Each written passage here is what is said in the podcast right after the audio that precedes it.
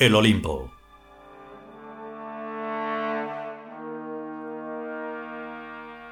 Vigésimo octavo capítulo.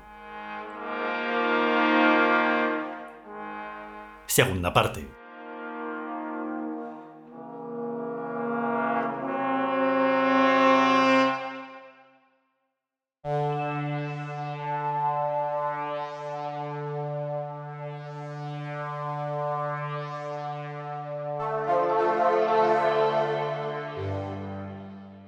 Pero un análisis así no lo hace esa gente ni de moco.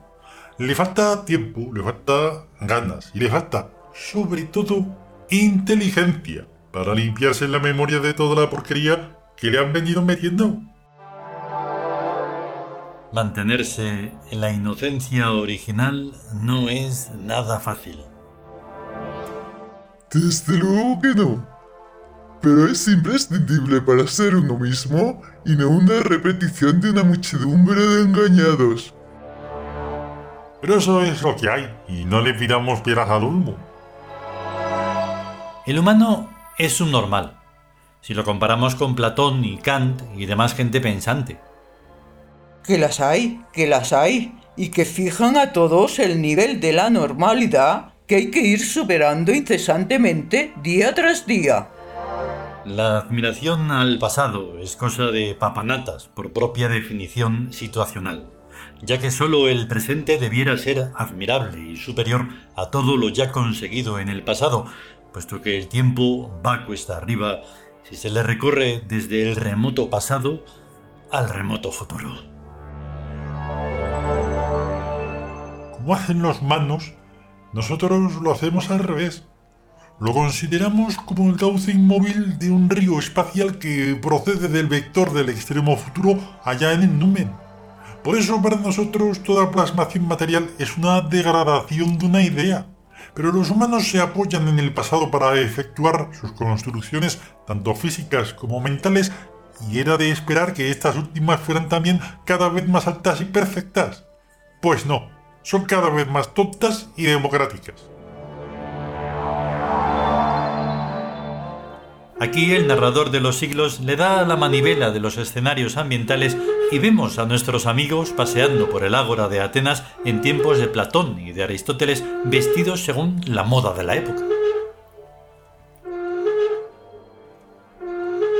Hoy, tías, a ver si estos griegos nos van a tomar por etairas, que es como se dice putas en su idioma y en su tiempo, en el cual las mujeres decentes debemos estar en el gineceo Eso, eso se arregla cambiando de cuerpos y convirtiéndose en efebos como si fuerais estudiantes peripatéticos. Las almas tienen dos sexos, o ninguno, según se mire. Lo corriente es adoptar como sexo anímico el que tenga el cuerpo. Pero los gays y las lesbianas hacen exactamente lo contrario y pasa lo que pasa.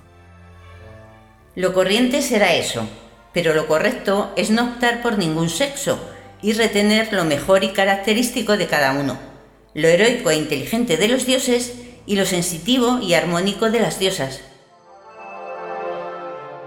Afortunadamente en la mayoría de las culturas los genitales están tapados por la ropa y nadie tiene por qué darle un cuarto al pregonero. Así que para nosotros cambiar de ropa es lo mismo que cambiar de cuerpo. Ea, transformad vuestras túnicas y velos en sábanas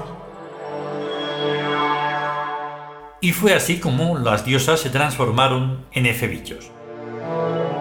Vale, pero ¿para qué le puede servir a una novela poner sus personajes en el ágora de Atenas? Valiente tontería. En el teatro griego lo que se ponía en el fondo del escenario era un trapo teñido de un color simbólico que diera al público la idea de estar en el ágora o dentro del palacio o en la selva o vaya usted a saber en qué lugar. Por lo menos eso representa un ahorro en comparación con las barrocas escenografías actuales, que no modernas, donde hay de todo lo que hay en las calles y en las casas. Y el narrador de los siglos se pregunta, ¿no significará esto que la gente de ahora es menos inteligente que los antiguos espectadores del teatro griego? Porque de todos es sabido que cuanto menos talento tiene un artista, tantos más accesorios necesita y más barroca es su obra.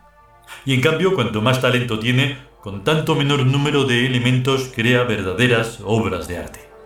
Al público le pasa lo mismo. Cuanto más tonto es, tanto más clarito hay que ponérselo todo, como por ejemplo los chistes, y viceversa. Descontando el tercer mundo, el narrador de los siglos no conoce a un público más tonto ni menos intuitivo que el español. El borderío de los chistes españoles lo demuestra de sobra. Nada de sobreentendidos, nada de sutilezas, nada de fina ironía. Todo a lo vasto, desde el siglo de oro hasta nuestros días. Y es que, como aquí siempre reencarnan los mismos, los mismos boinillas que hace muy pocos siglos aplaudían a Lope de Vega y a Quevedo entre auto de fe y auto de fe de la Inquisición y que ahora van al fútbol y a los toros, aquí el talento trascendente literario no tiene nada que hacer ni que esperar. Desde luego, ni aquí ni en Norteamérica. Europa es otra cosa. No mucho más, pero algo más sí. Allí hay gente que hila más fino. Hombre, es que allí las porteras leen la crítica de la razón pura y oyen a Wagner. ¿No las vas a comparar con las de por aquí? No las comparo. Cada sociedad y cada cultura que no vayan en vías de extinción tiende a diferenciarse de las demás. Al contrario de las sociedades decadentes y culturas decadentes que están a punto de extinguirse, las cuales tienden a parecerse cada vez más a la sociedad y cultura yanqui, si es que a eso se le puede llamar sociedad y cultura. Los Estados Unidos son una ensalada formada por todos los catetos de la Tierra. Dios los cría y ellos se juntan en Nueva York y Los Ángeles. Por eso sus películas y novelas gustan tanto. Porque cateto sigue habiendo en todas partes, a pesar de la reencarnación. Y es que esta gente tiende a reencarnar vez tras vez en la misma familia si le es posible, o si no en el mismo pueblo, esa tal vez sea la tercera ley de la reencarnación, pero tiene numerosas excepciones. Al menos los Tiud no reencarnan nunca en la misma familia y normalmente tampoco en la misma ciudad. Esto deben sintetizarlo los psicólogos y sociólogos.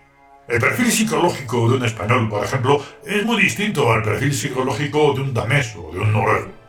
Catetos hay en todas partes, pero hasta los catetos de Noruega son completamente distintos a sus catetos homólogos andaluces ni punto de comparación.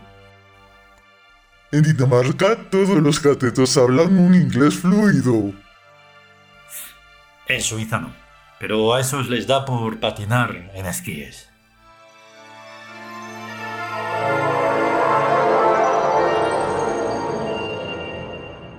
Continuará.